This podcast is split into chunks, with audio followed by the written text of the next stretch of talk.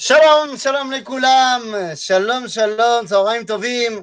וואי, וואי, וואי, וואי, וואי. הנה, הנה, כל כך התגעגעתם אליה, כל כך ביקשתם.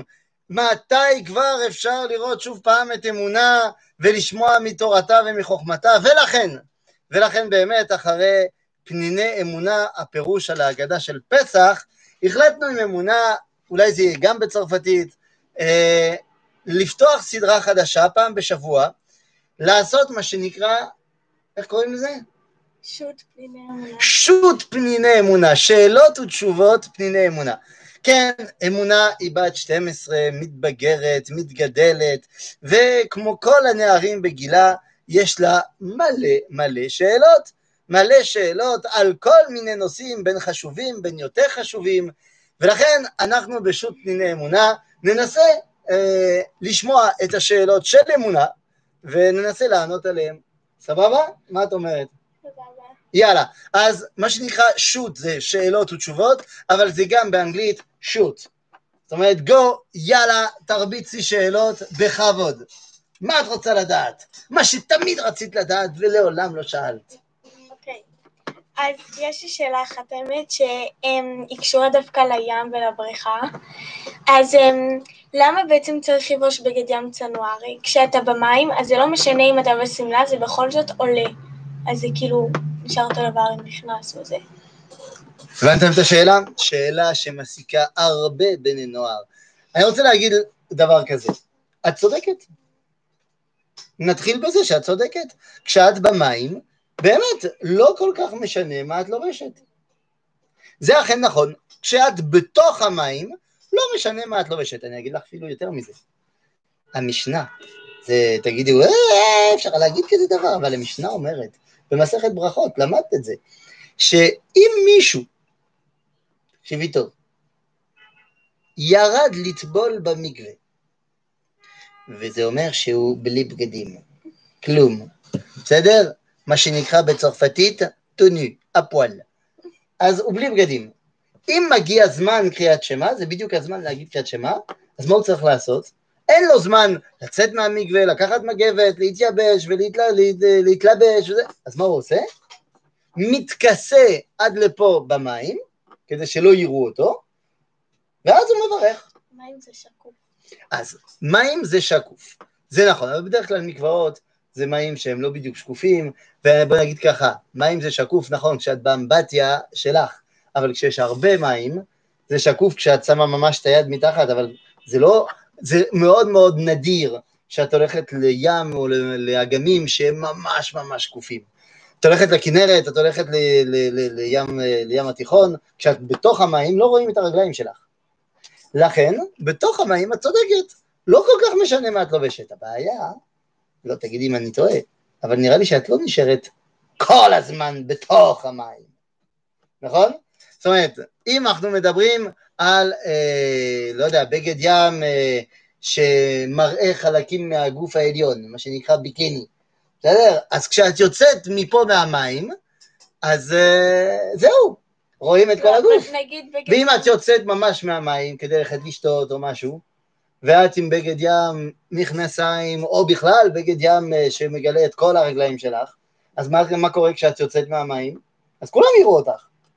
בסדר, אבל אמ, העניין הוא שבנים לא יראו אותי. נכון. אז כולם במים, כולם לא שמים, כולם משחקים במים, כאילו למה שהם ישימו לב לילדה שיוצאת... אוי, נו? באמת.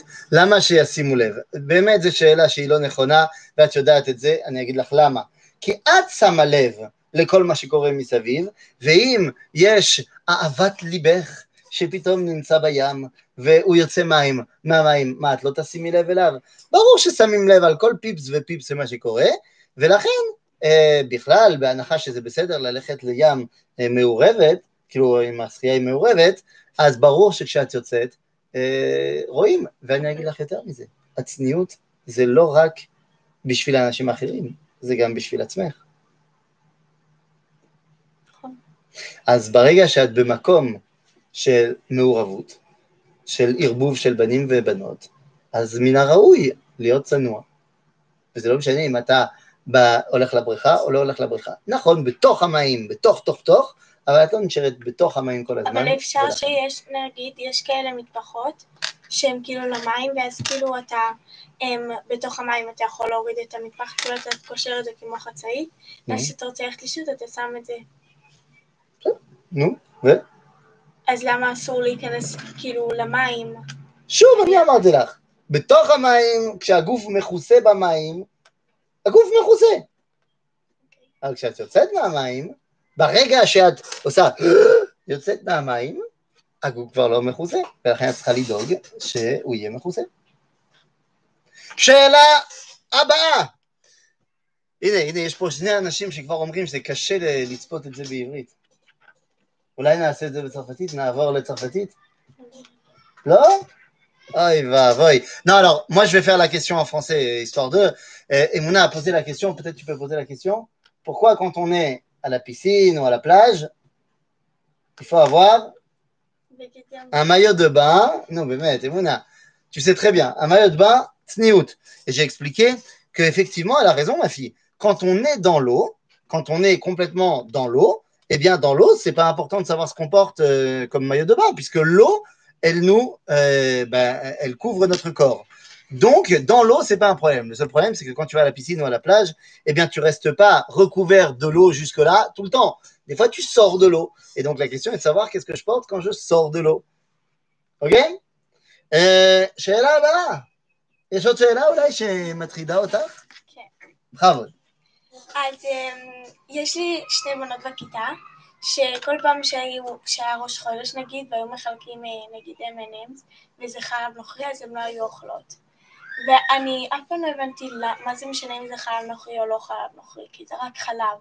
או, שאלה גדולה שאלת בני, הייתי אומר בני, אבל ביתי. שאלה גדולה שאלת ביתי. למה באמת צריך להקפיד או לא צריך להקפיד על חלב נוחי? שאלה לי אלייך. קודם כל, את, לפי מה שידוע על עצמך, את מנסה לאכול כשר או לא אכפת לך לאכול כשרות? את יכולה לאכול גם לא כשר. כאילו, האם את חושבת שאת מקפידה כן. לאכול כשר? והאם את חושבת שההורים שלך מקפידים לתת לך אוכל כשר? כן. כן. והאם ידוע על עצמך שאת אוכלת דברים שהם לא מחלב נוחי? או שהם כן מחלב נוחי, סליחה. נגיד כמו קינדר, קינדר בואנו ועוד אוכלת. סוגים של קינדר. כן. את אוכלת. וההורים שלך מסכימים לך? ואת אמרת שההורים שלך רוצים להאכיל אותך מאכלים כשרים. יוצא שלאכול חלב נוחי זה לא,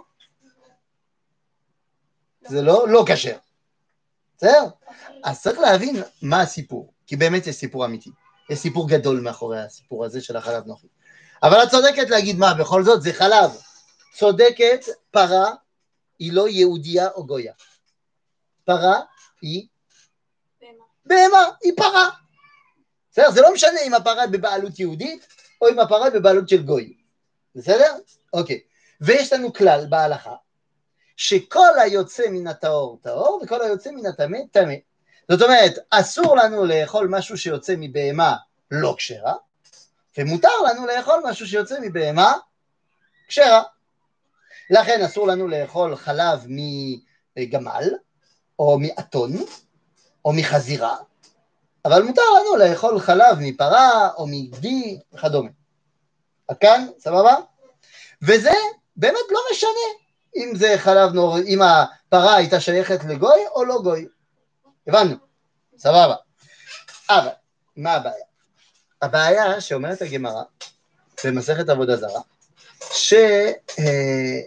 שפעם הגויים היו מערבבים עם החלב הכשר, זאת אומרת, בא מחיה כשרה, חלב של בהמה טמאה, או כדי לעצבן את היהודים, או סתם כדי לעשות יותר חלב. נגיד שלבן אדם יש לו פרה אחת בחווה שלו, יש לו פרה, ויש לו שתי חזירה, חזירות, ועוד גמל, גמל ממין נקבה.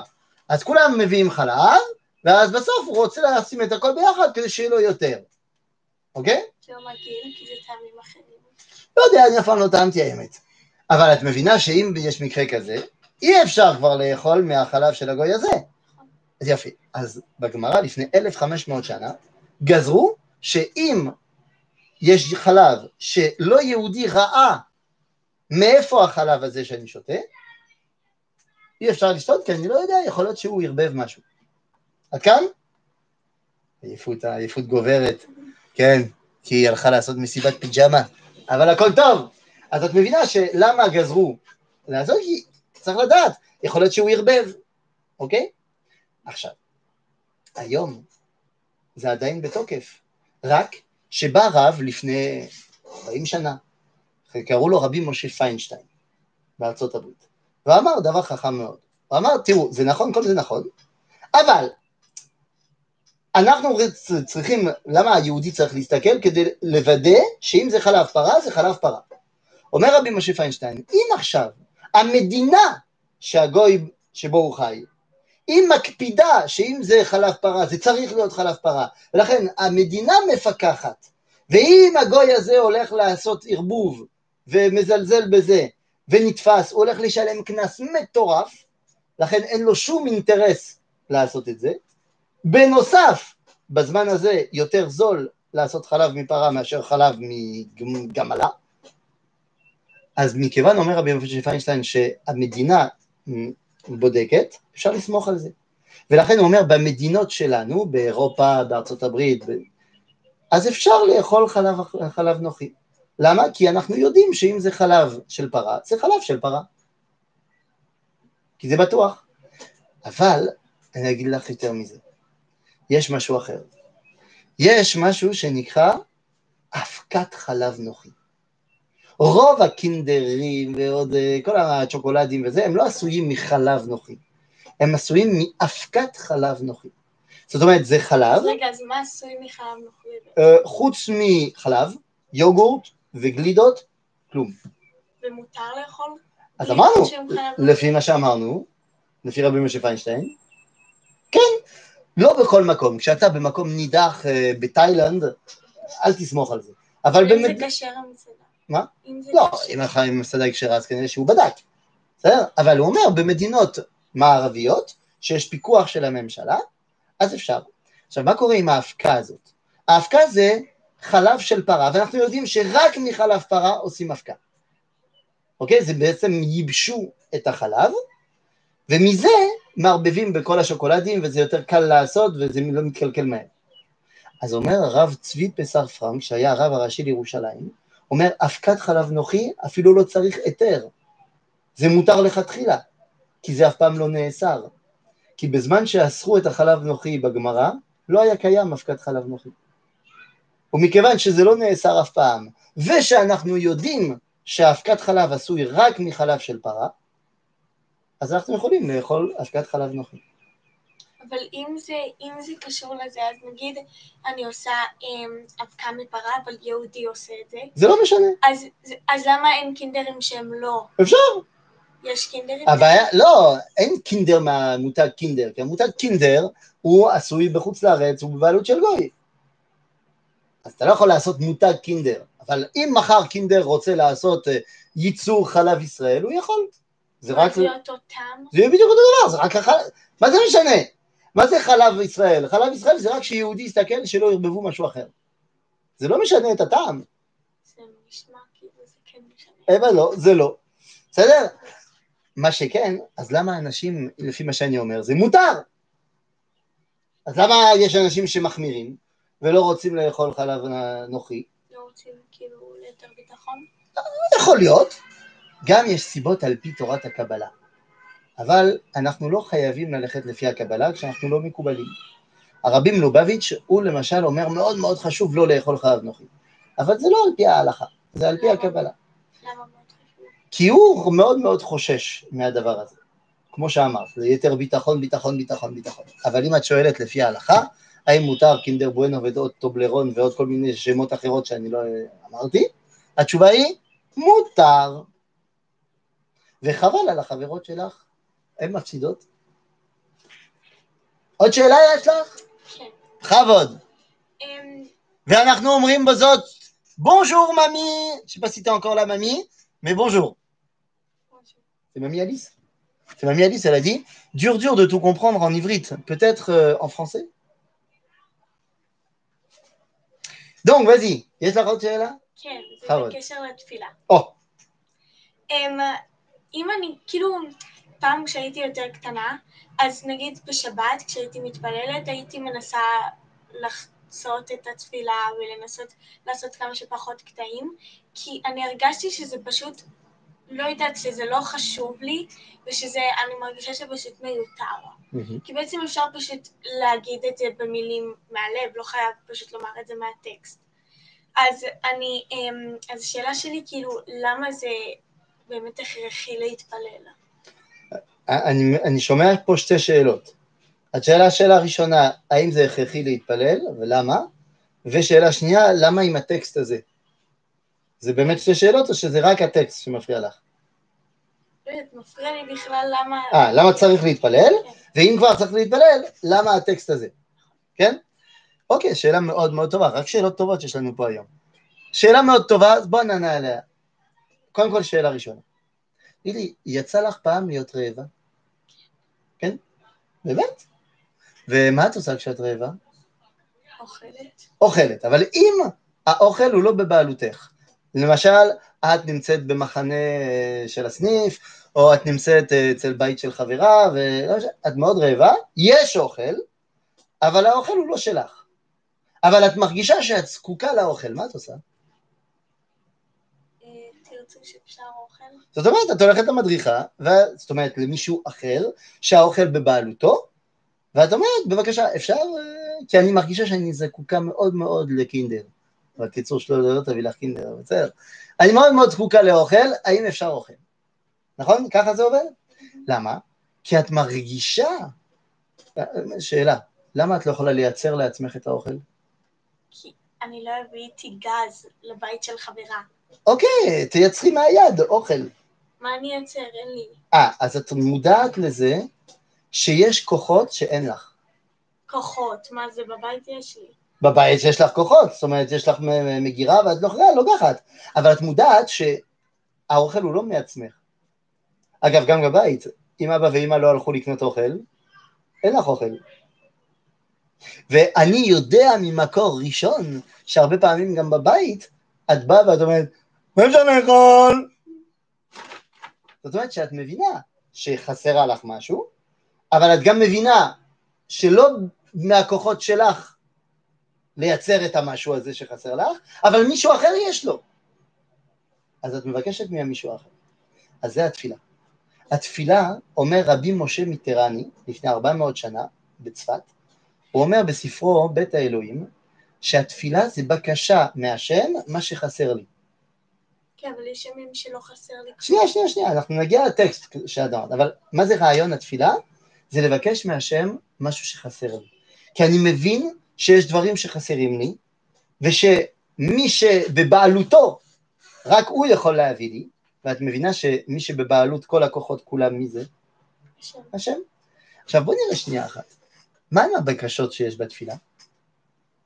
תשימי לב שבאמת כל הבקשות שיש בתפילה זה בקשות שאת צריכה כל יום. הרי מה יש בקשה? בקשה ראשונה זה חוכמה. כל יום את צריכה לא להיות טיפשה. בסדר, אבל אני לא. אין בעיה, את לא טיפשה, אבל כל יום יש לך אתגרים חכמים שאת צריכה לייצר. למשל, פתאום היום רבת עם חברה. אני צריכה חוכמה כדי לדעת איך לפייס אותה. מחר זה יהיה חוכמה אחרת שאני צריכה, כי יש לי מבחן בחשבון. אז אני צריכה חוכמה. בסדר? לכן כל יום אני צריכה חוכמה. נכון, יש לך חוכמה. אם לא היה לך חוכמה בכלל, לא היית יכולה להתפלל. לא היית יודעת בכלל שחסר לך משהו. נכון? אבל הברכה הראשונה זה החוכמה. אנחנו צריכים- את זה. אחרי זה, את אומרת, אני רוצה להתקרב אל השם. כל יום אנחנו מרגישים שהתרחקנו קצת. צעקתי על האבא ועל האימא, או על האחים, או לא, לא בדיוק אה, זכרתי לברך לפני שאני אוכל איזה פרי, או משהו, יכול להיות כזה דבר? תמיד אני צריך לחזור אל המקור. מתוך שכזה, אני גם צריך סליחה על החטאים שעשיתי. טוב, את אומרת שאת צדיקה ואת לא חוטאת, אבל אנחנו, אנשים נורמליים, לפעמים חוטאים. וגם אנחנו צריכים לבקש רפואה. אנחנו כל הזמן מרגישים משהו לא משהו, ואם זה לא אני, אני בטוח מכיר מישהו שהוא צריך רפואה, אני מתפלל בשבילו.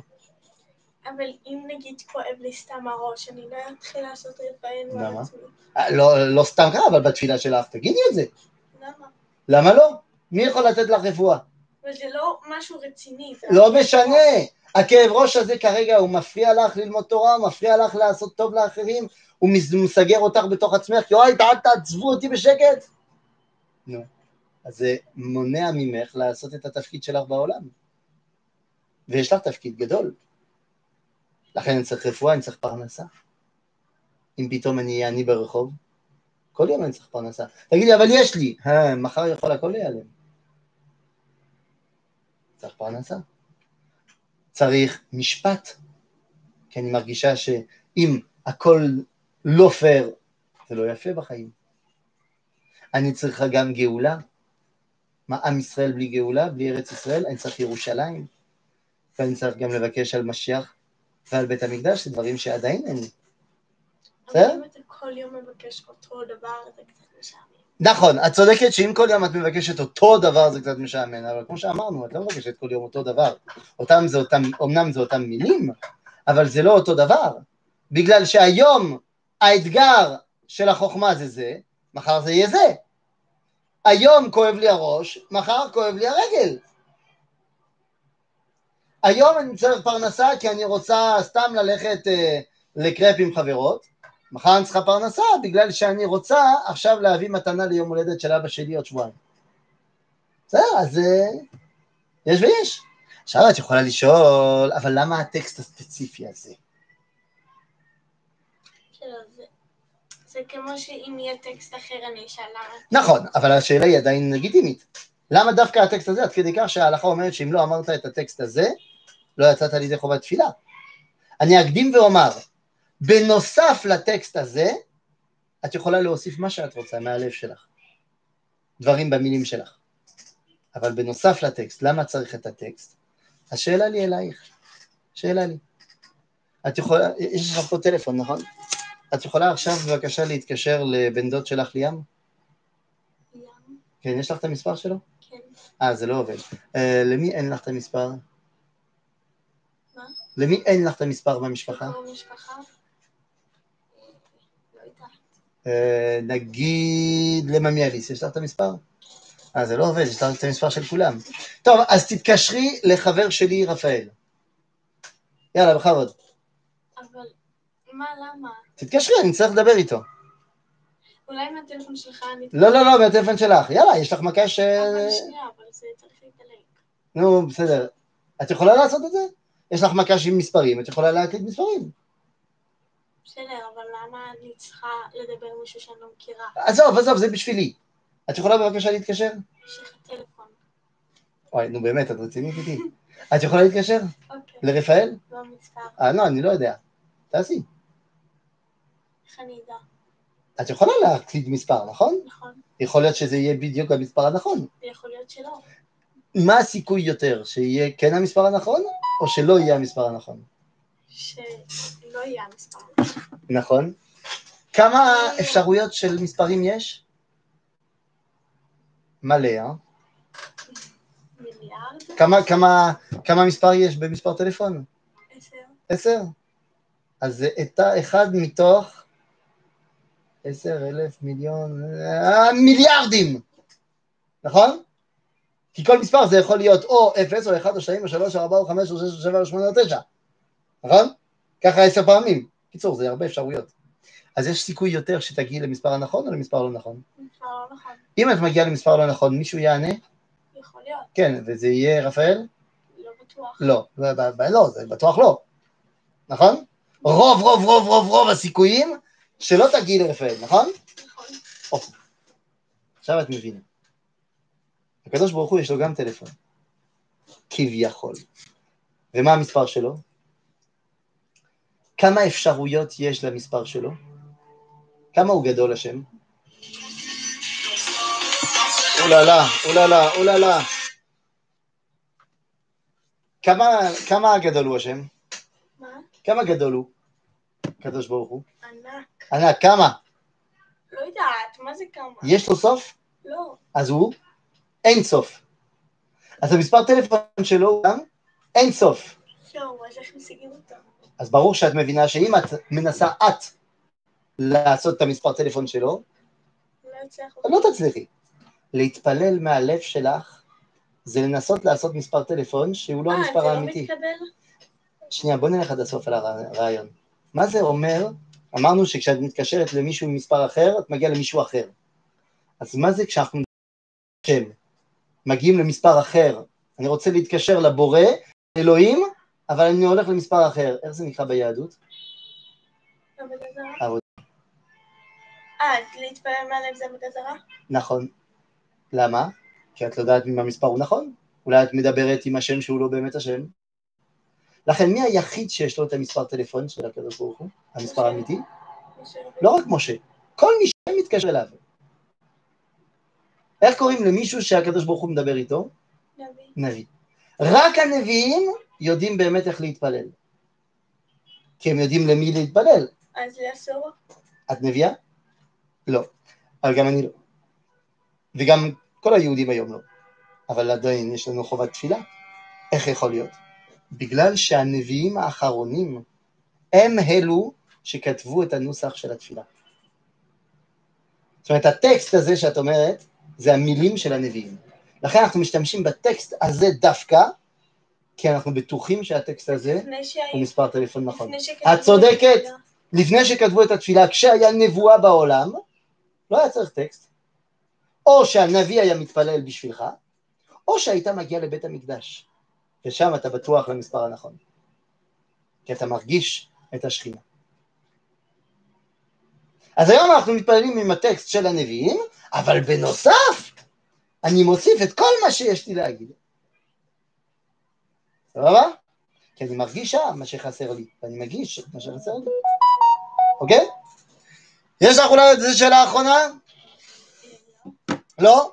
אז זהו, סיימנו להיום, זה היה שאלות ותשובות פניני אמונה, פרק אחד. אנחנו בעזרת השם ככה נעשה אה, מדי שבוע, ואולי יצטרפו עוד אה, צעירים לאמונה euh, les שאלות ותשובות. אני, euh, voilà. Pour ceux qui n'ont pas compris euh, en hébreu, on a fait donc le premier cours de questions-réponses avec Emouna. On va faire ça, Bezrat Hashem, une fois par semaine. Et peut-être il y aura d'autres jeunes qui vont se rajouter. Je précise également que j'aimerais lancer cette idée-là d'une fois par semaine, faire un cours de questions-réponses avec vous de l'autre côté de l'écran. Il faudra juste qu'on s'organise et il faudra que vous ayez des questions à me poser, sinon euh, ça ne marchera pas. Voilà, Toda Rabba Emouna, et Nipagash Bekarov. Bye bye. Bye.